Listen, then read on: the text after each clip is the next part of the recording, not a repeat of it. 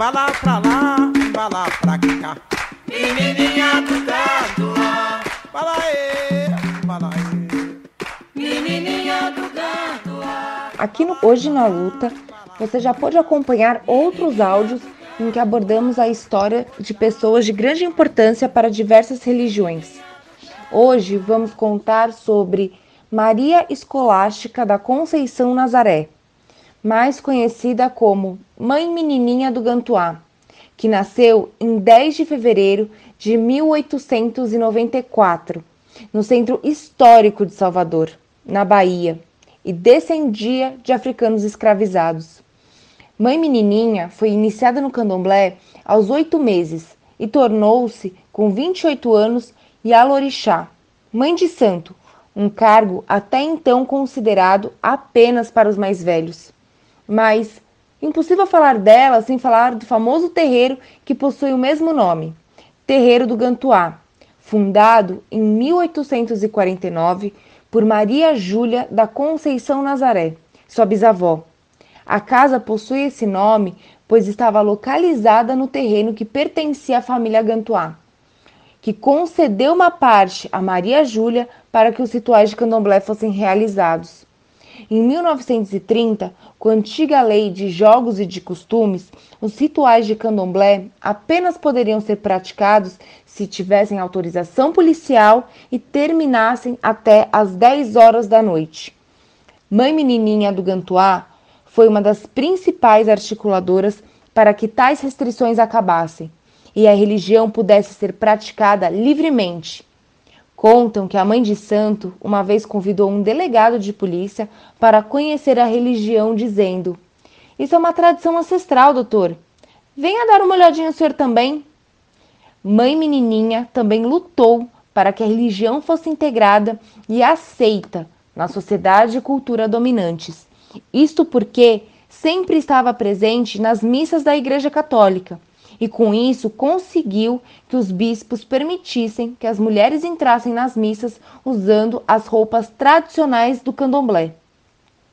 Para além de uma liderança religiosa, Mãe Menininha possuía uma imensa adoração por crianças. Em decorrência da dificuldade de conseguir vagas nas escolas, ela contratou uma professora para que desse aulas a todas que necessitassem. O terreiro do Gantuá foi dirigida por Mãe Menininha durante 64 anos, até o seu falecimento aos 92 anos, em 13 de agosto de 1986, sendo sucedida por Mãe Carmen, sua filha biológica, mantendo a tradição de ser uma casa liderada por mulheres. Já foi homenageada em músicas, poemas, documentários, cordéis, samba enredo e até mesmo pela Orquestra Sinfônica da Bahia. Também era conselheira espiritual de famosos como Jorge Amado, Caetano Veloso, Vinícius de Moraes, Maria Bethânia e Gal Costa.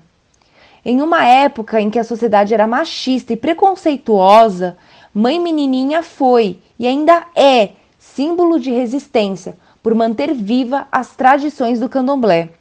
Para além disto, ela era exemplo de amorosidade, humildade, acolhimento e também de disciplina. Ao ajudar os que necessitavam, chegava muitas vezes a esquecer de sua própria vida para passar dias e noites atendendo os fiéis, inclusive doando alimentos, roupas, dando abrigo e o que mais precisassem.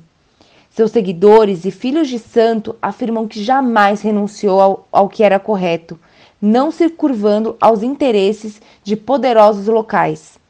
Mãe Menininha transcende uma religião.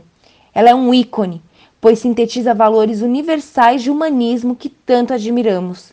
Seu poder é o poder do povo negro, que mantém viva a tradição do candomblé, cultuando suas origens e ancestrais. Essa mãe de santo nos inspira a continuar a luta, jamais se omitindo por meio de discursos religiosos ou aceitando as injustiças cometidas.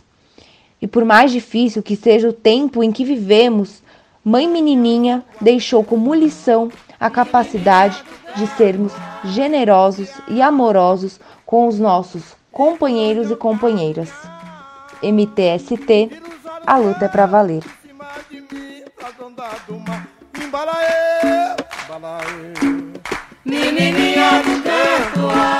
Embala pra